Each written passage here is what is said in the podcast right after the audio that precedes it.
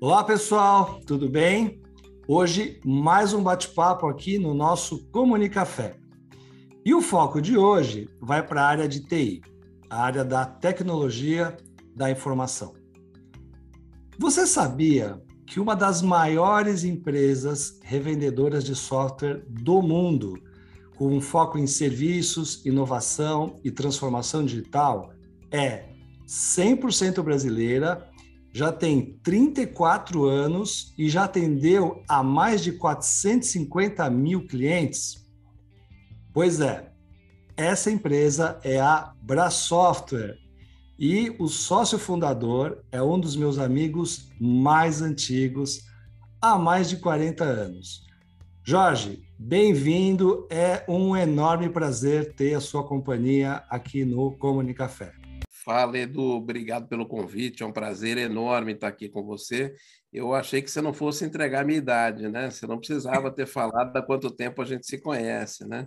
Pois é. Mas tudo bem, pela idade da empresa não dá para ser muito garotão, né? Mas um prazer enorme estar aqui com você, com o teu público.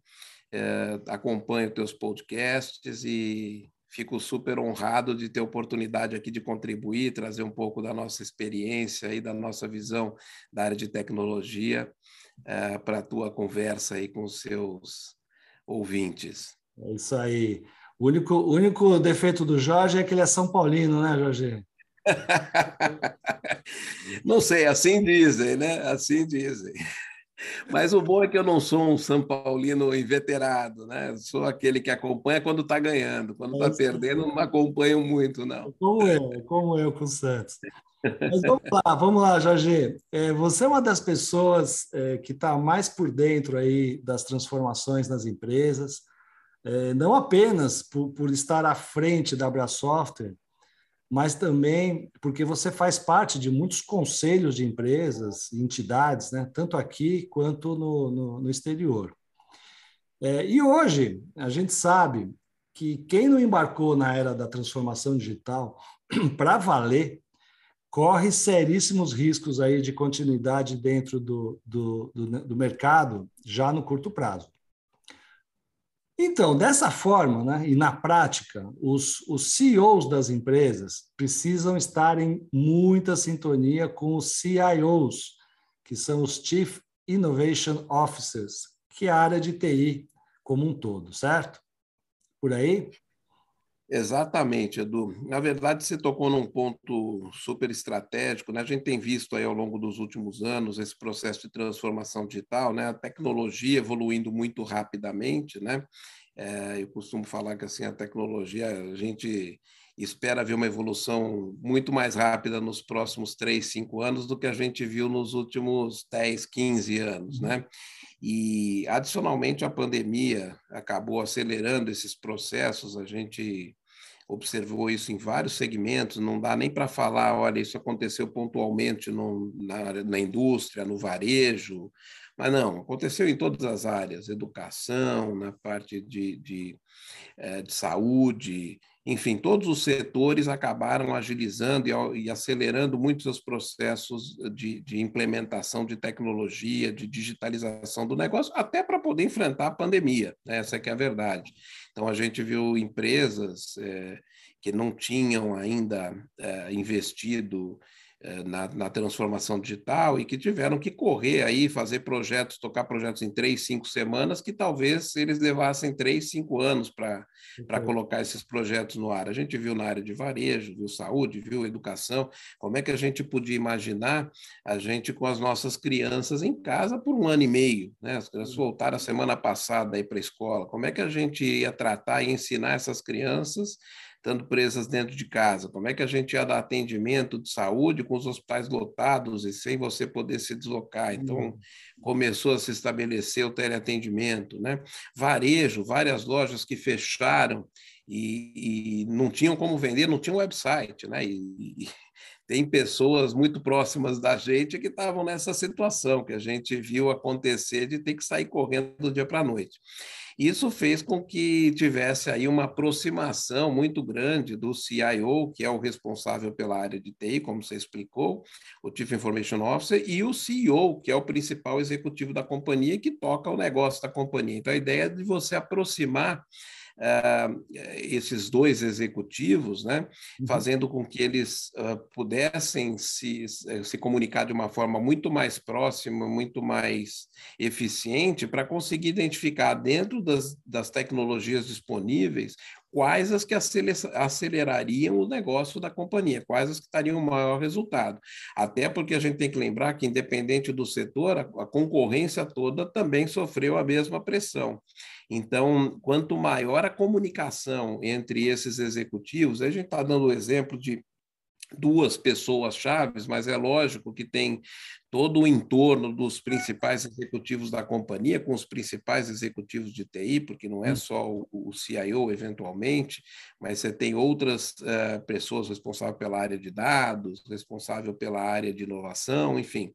Então, dependendo do tamanho e do porte da empresa, você tem vários executivos e vários executivos de negócio, de marketing, de vendas, e todos eles tendo que estar alinhados e conseguir, de uma certa maneira, entender o negócio do outro, para o pessoal da área de tecnologia conseguir dar as melhores sugestões de novas tecnologias a serem implementadas, e os executivos do lado de negócio, quer seja o CEO, quer seja um, um diretor de vendas, um vice-presidente de marketing, eles também pudessem identificar tecnologias que pudessem acelerar o negócio da companhia, trazendo mais produtividade e mais competitividade. Agora, dentro desses, desses, dessas diferenças, vamos dizer assim, entre perfis e áreas, como que você enxerga, ou quais seriam os maiores desafios relacionados à linguagem? Né? Como se entender? Porque cada um tem aí uma abordagem e um, e um, e um foco principal de interesse. Como é que, quais são assim os principais desafios que você vê em relação à comunicação? Eu acho que a, a, evolução da comunicação é um processo, né, Edu? Não tem muita regra assim pronta, né? Uhum. Mas o que a gente percebeu ao longo do tempo foi uma, uma, uma capacitação maior, tanto do, do, da equipe de tecnologia quanto dos principais executivos, de um tentar entender melhor a área do outro, né? E eu acho que isso também permeia um pouco a nossa vida pessoal. Acho que por que, que isso foi facilitado, né? Porque Antigamente, quem usava tecnologia era técnico, né? era quem conhecia de fato. Né? Hoje, a gente percebe que as pessoas, no dia a dia, a gente usa tecnologia. Né? A gente, para pedir comida, usa um smartphone, usa um tablet, usa um computador, né? para a gente fazer compras no supermercado. Hoje, você não precisa mais até o supermercado, você também.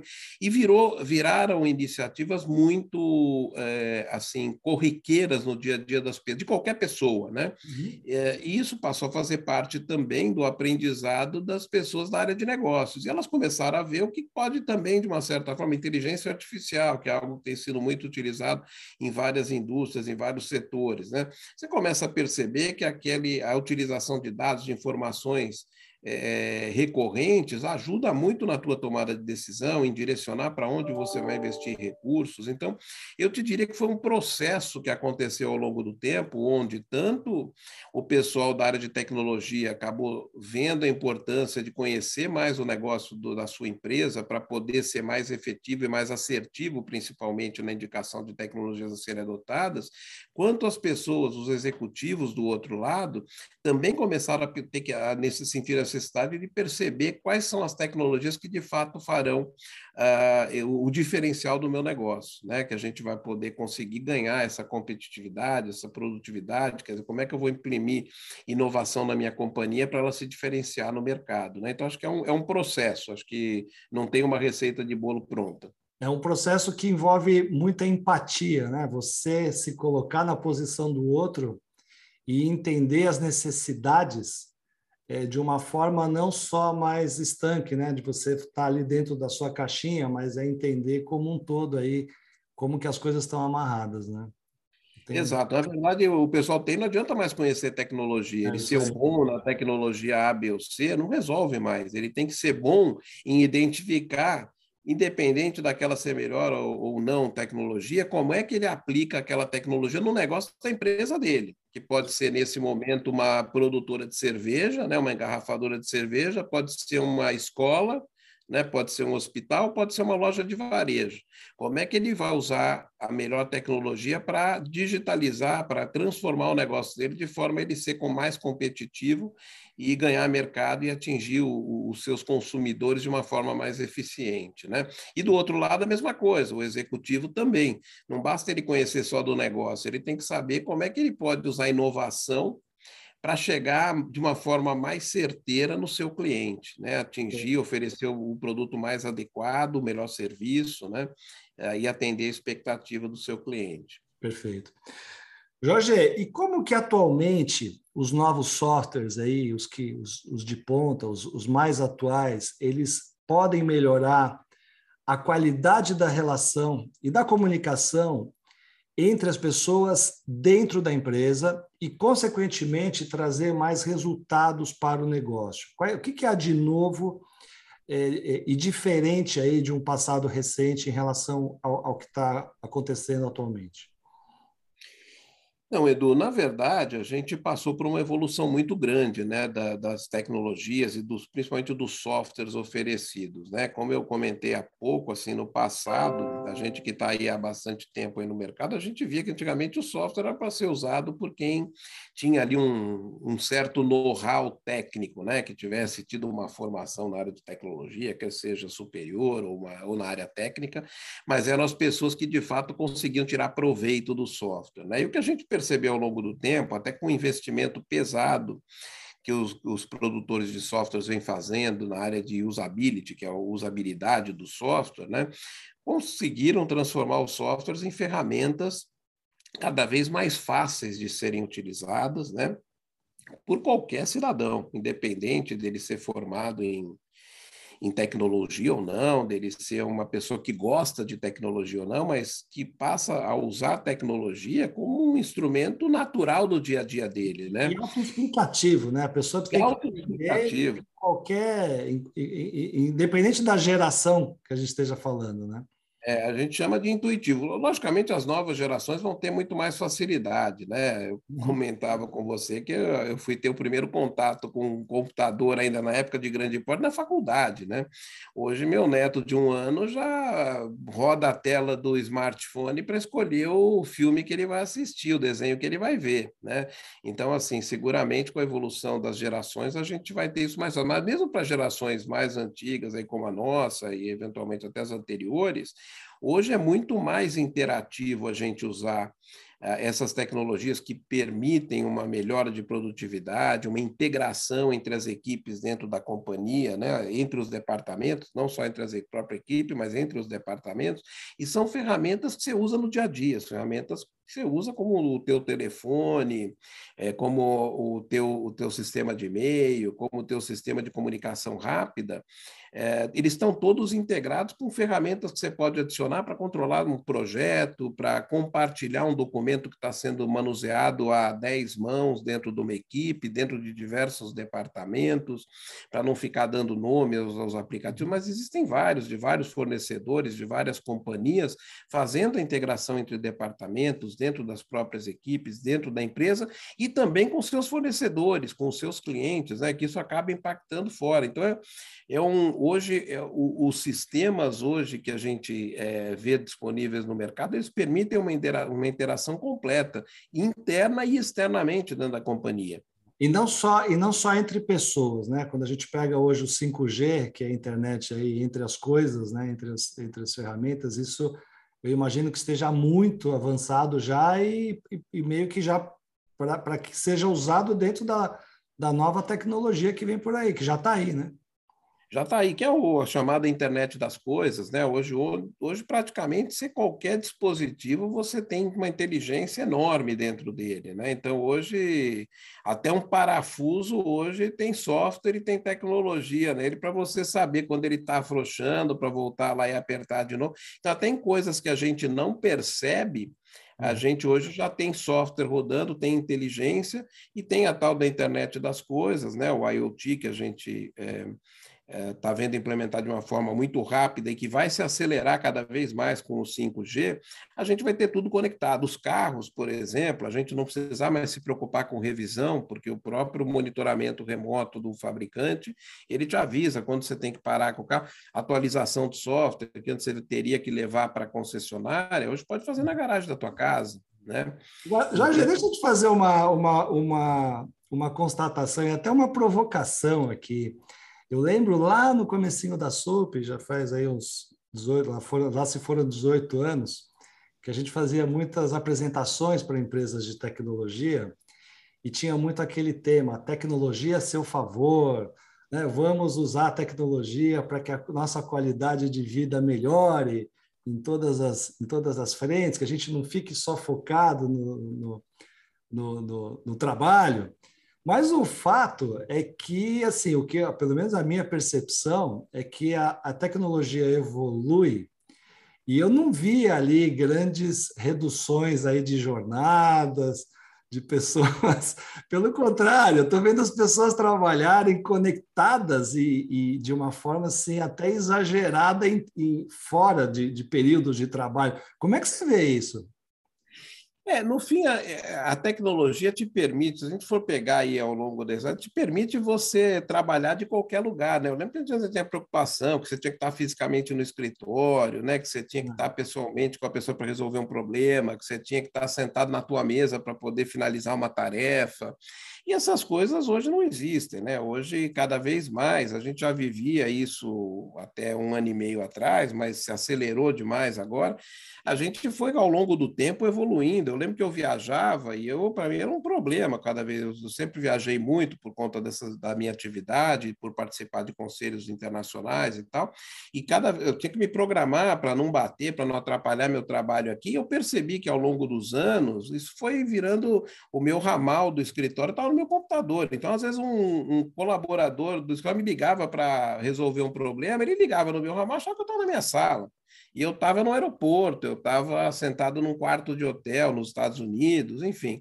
Então, isso foi evoluindo. Hoje você vê a gente, é, é, o quanto a tecnologia nos ajudou a enfrentar a pandemia. Né? Uhum. Eu até brinco sempre, comento. Você imagina se a gente tivesse que enfrentar essa pandemia 20 anos atrás, sem internet, espalhada pelo país, pelo mundo, na verdade, sem essas tecnologias sofisticadas que nos permitiam comprar, pedir comida pela internet, fazer compras pela internet, mandar entregar em casa, é, ter aula remota, né? permitir que as crianças pudessem continuar estudando, que a gente pudesse fazer uma teleconsulta, que a gente pudesse acessar informações do mundo né? pela internet. Quer dizer, como é que a gente faria? Muito provavelmente a gente teria que enfrentar um cenário onde as pessoas não poderiam ficar em casa, teriam que trabalhar porque não teriam outra alternativa, e a gente ia ter um número de mortos muito maior, um número de contaminados muito maior do que a gente teve.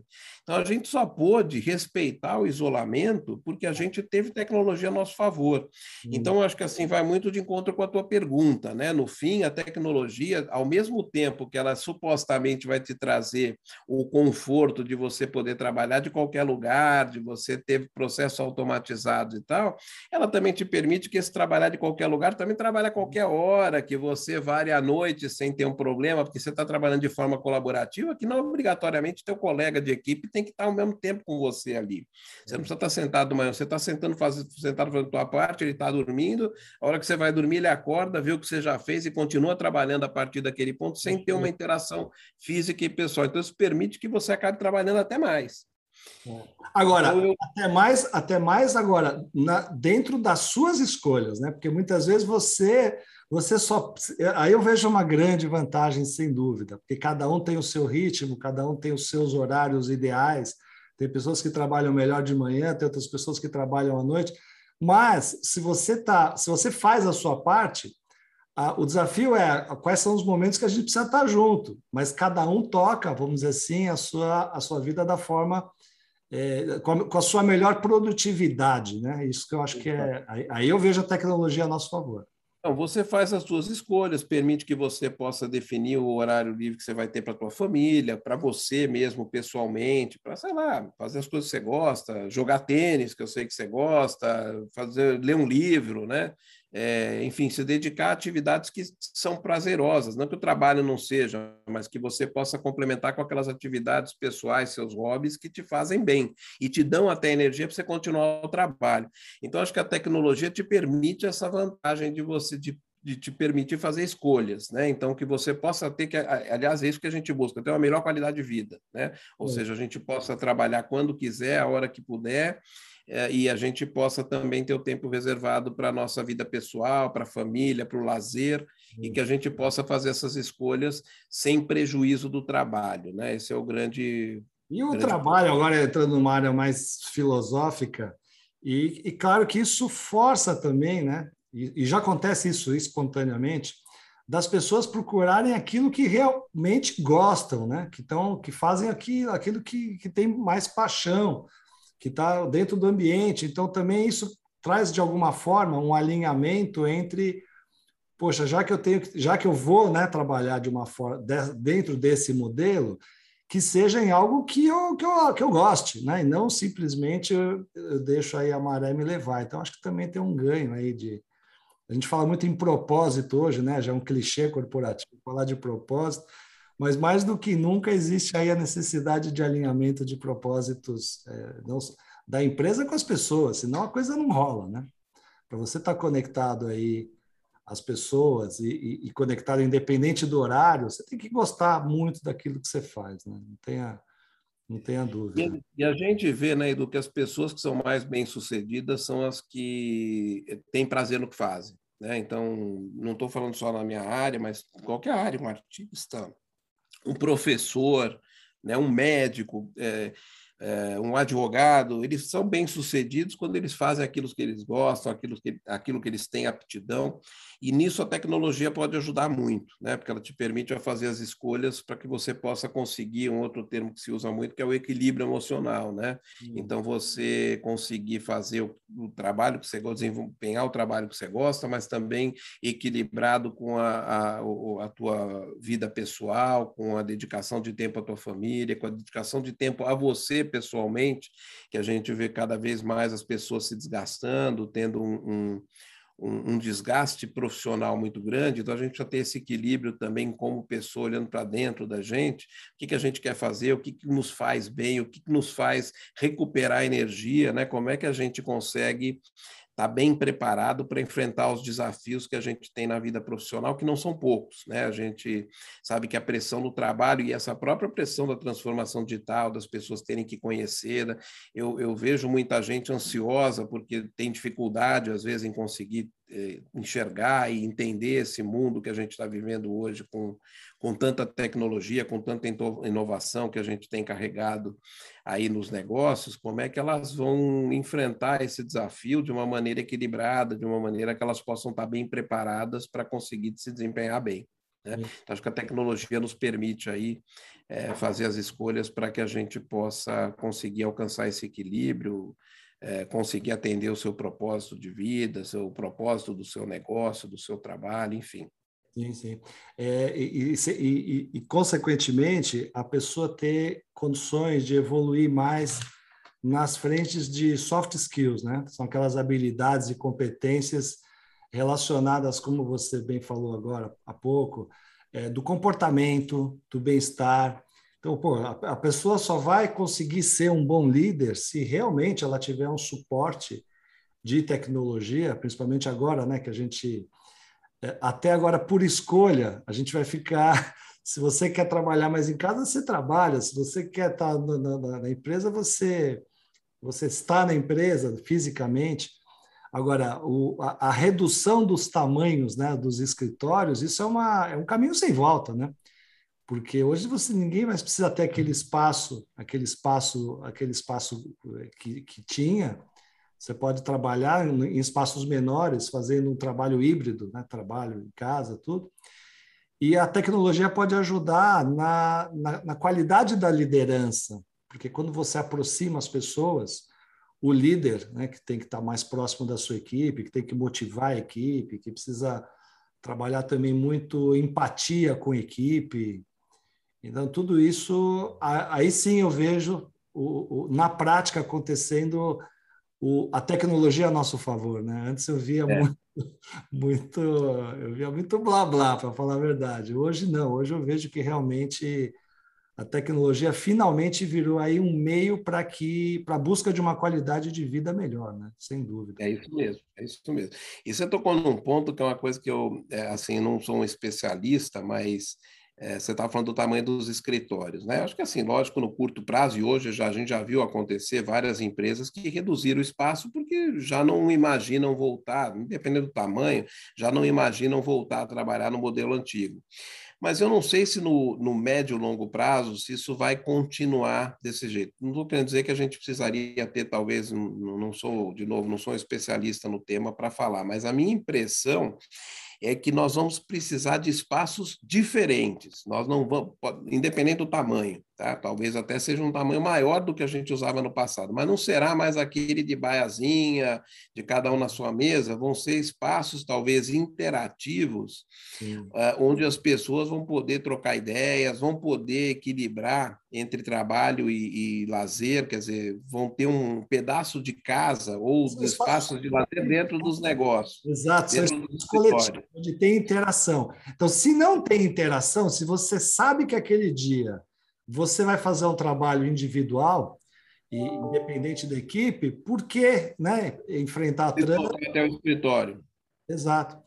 Então, acho que a, a, o modelo ele vai ser, ele vai ser diferente. diferente modelo coletivo ele é mais integrado, né? É, não, não sei se obrigatoriamente menor, maior, se vai precisar de mais espaço, porque eu vejo também, como eu estava comentando, espaço coletivo e um espaço reservado dentro do escritório, que, por exemplo, vou te falar no meu escritório, a gente não tem, a gente tem uma área muito pequena hoje de espaço para as pessoas relaxarem, sabe?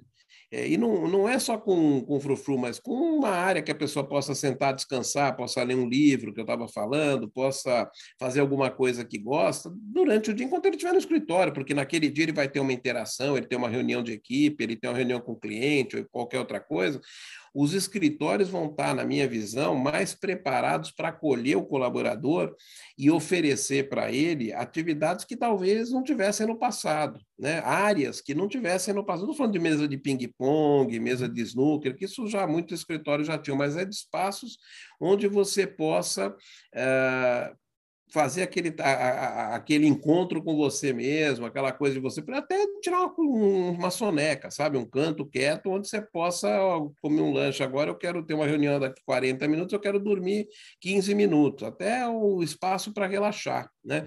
Então isso talvez acabe ocupando uma área que antes era ocupada por mesas tradicionais e tal, que hoje você vai acabar criando espaços coletivos que vão ser usados para diversas coisas. Pode até ter lá uma mesa de um jogo qualquer, um lugar para jogar buraco, sei lá, integrar até a equipe, onde a, equipe possa ter uma, um desempenho pessoal, mas com certeza o ambiente do escritório não será o nosso ambiente tradicional. Eu só costumo dizer que às vezes eu vejo as pessoas falando, ah, o espaço vai diminuir, eu não sei, pode ser até que aumente. Exato. Não para usar da maneira antiga, mas para usar de uma maneira mais inteligente, onde a gente possa oferecer no espaço de trabalho, é. atender todas as necessidades do colaborador, não só as de negócio, não só as de em relação a, a reuniões entre as equipes, interação, mas também para a pessoa poder ser sentar e ler um livro, se a pessoa sentar e ver um filme, ou se a pessoa sentar e dar uma cochilada, ou a pessoa eventualmente se comunicar com o filho, né? Eventualmente ajudar o filho na lição de casa, ele estando no escritório, o filho estando em casa, o filho estando na escola, né?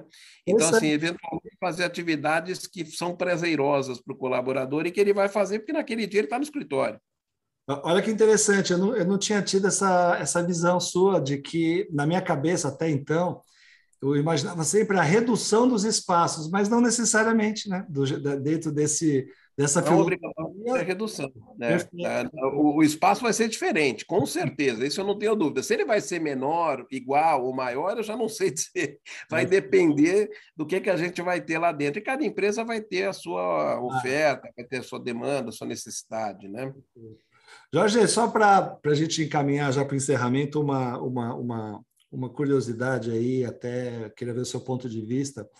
Uh, para quem trabalha com treinamentos, né? Eu, eu, eu, por exemplo, quase que quase que diariamente ou eu faço uma palestra ou dou um workshop e existe uma dificuldade assim muito grande, uma diferença muito grande entre o olho no olho presencial e quando você fala numa ferramenta, quando você fala para uma câmera, mas você não vê as pessoas, você não sabe o que está acontecendo do outro lado, então é, é, é um desafio para quem para quem dá o treinamento, principalmente, é um desafio. O que, que você, o que, que você enxerga aí de, de, de algo novo ou de tecnologias novas que visam a, é, reduzir essa, essa ou aproximar mais ao que é o olho no olho, corpo a corpo? Que, como é que você vê? Você vê a evolução de novos softwares nesse sentido? Eu vejo as, as ferramentas de, de uso de treinamento, que são muitas as que a gente já usa em, em, em reuniões e tal, elas têm evoluído muito, né? Evoluíram muito nesses últimos meses por conta da pandemia e pelo alto uso, né? Você pega as ferramentas que atendiam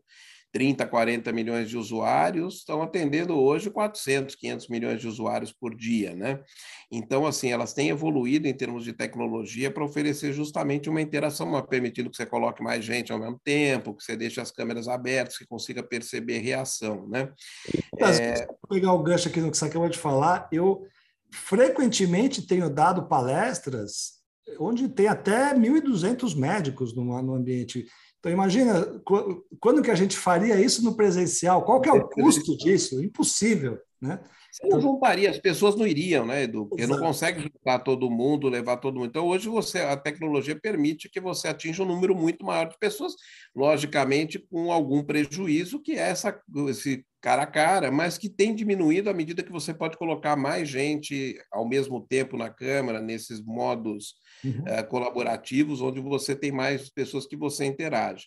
Mas a tecnologia, não só, a gente está falando do, do, do, remoto, mas a tecnologia tem ajudado muito a área de todos os setores, mas o treinamento em especial. A gente tem uma área de inovação na Brasoftware e um, um, uma solução que a gente foi contratado para desenvolver para uma universidade, muito legal, é um robozinho que ele fica andando na sala de aula, e eu lembrei quando você falou do, do olho no olho, né? Ele fica rodando na sala de aula e ele fica monitorando a feição das pessoas à medida que a aula vai desenvolvendo, a expressão dos alunos, à medida que a aula vai desenvolvendo. E ele consegue, pela feição, identificar satisfação, felicidade, dúvida, não entendimento. E aí você começa a associar essas imagens que você vai coletando de todos os alunos, que ele fica rodando na sala, você nem percebe, ele é pequenininho, fica ali num robozinho andando pelo corredor e ele vai filmando todo mundo, vai olhando a, a reação que a pessoa vai tendo, conforme a evolução da aula. Então, qual é o assunto que chama mais atenção, qual é o perfil de professor que chama a atenção, que os alunos conseguem ter um aproveitamento maior, que eles têm menos cara de dúvida, menos cara de que não estão entendendo, mais cara que estão entendendo. O, robô capta as expressões não verbais e não a partir verbais. Já, já consolida o resultado até para te dar um direcionamento, né? É para te dizer quem tem mais assertividade, consegue ter uma aula mais produtiva e quem precisa mudar, quais são os professores que precisam mudar o perfil de aula para ter mais sucesso. E, inclusive, a gente faz isso em horários diferentes, porque também você tem a influência do cansaço da pessoa, o cara que trabalha de dia e vai estudar à noite, que está cansado, está atrapalhado. Então, você tem que avaliar conforme a disposição. O cara que está de manhã, que supostamente deveria estar descansado, é lógico que ele pode ter passado a noite na balada, mas supostamente ele deveria estar descansado e deveria ter uma performance diferente.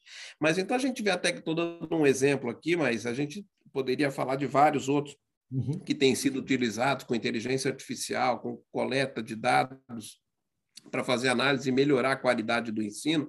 Então a gente vê uma a inovação assim em todos os setores e não é diferente na área de educação, impactando muito positivamente, né? Acho que é importante a gente ficar pensando por uma tecnologia estraga o negócio, vai atrapalhar. Eu costumo, mesmo quando a gente fala em impacto em perdas de postos de trabalho, eu acho que na verdade não é perda de postos de trabalho, é direcionamento da mão de obra do colaborador para atividades mais nobres, né? Porque geralmente o que o robô faz é coisa repetitiva, que a gente nem deveria ter gente fazendo, né? Então, o que a gente precisa é qualificar melhor, e de novo entra a importância da educação, para a gente qualificar melhor os profissionais para que eles possam desenvolver atividades mais nobres no trabalho. Não importa o setor, não importa a área, se é chão de fábrica, se é um escritório de contabilidade, mas que a gente coloque as pessoas para fazer trabalhos que tenham que pensar, que tenham que ter um desenvolvimento que o robô hoje não tem ainda para fazer da maneira assertiva como o ser humano tem. Então, nós temos que treinar as pessoas, nós temos que usar a educação para capacitar o profissional para que ele possa desempenhar atividades mais nobres, mais que gerem, que agreguem valor, e não trabalhos repetitivos que o robô pode fazer, que é o que está acontecendo. A gente está vendo o robô substituir o ser humano, mas eu gostaria de ver o ser humano saindo dessa atividade repetitiva, que não é nada nobre, para atividades que ele pudesse de fato agregar valor e usar a inteligência humana de maneira a gente ganhar produtividade, a gente como pessoas, sermos pessoas melhores. Né? Perfeito. Excelente, Jorge. Muito bom, o tempo voa quando o papo é bom. um pouco do tempo, né? Mas eu, eu falo demais. Se você deixar, eu, minha mulher fala, não pode largar o teu microfone na mão do cara, porque o cara não solta mais. Não, mas excelente. Isso, isso mostra que a gente ainda tem muito, muito papo ainda para novos podcasts. E... Vai ser um prazer. Vai ser um prazerzão voltar a falar com vocês aí, com, os teus ouvintes. O prazer, é, o prazer é todo, todo meu, todo nosso. E vamos combinar aquele encontro em breve, hein? Depois aí da. Sim. Esperar todo mundo tomar a segunda dose para estar todo mundo seguro e vamos nos encontrar pessoalmente. Vamos sim. Super obrigado, Jorge. Um grande abraço para você. E, e, eu, eu também agradeço muito a sua presença, que esteve aqui com a gente em mais esse episódio do Comunicafé. Um abraço e até o próximo encontro. Até mais.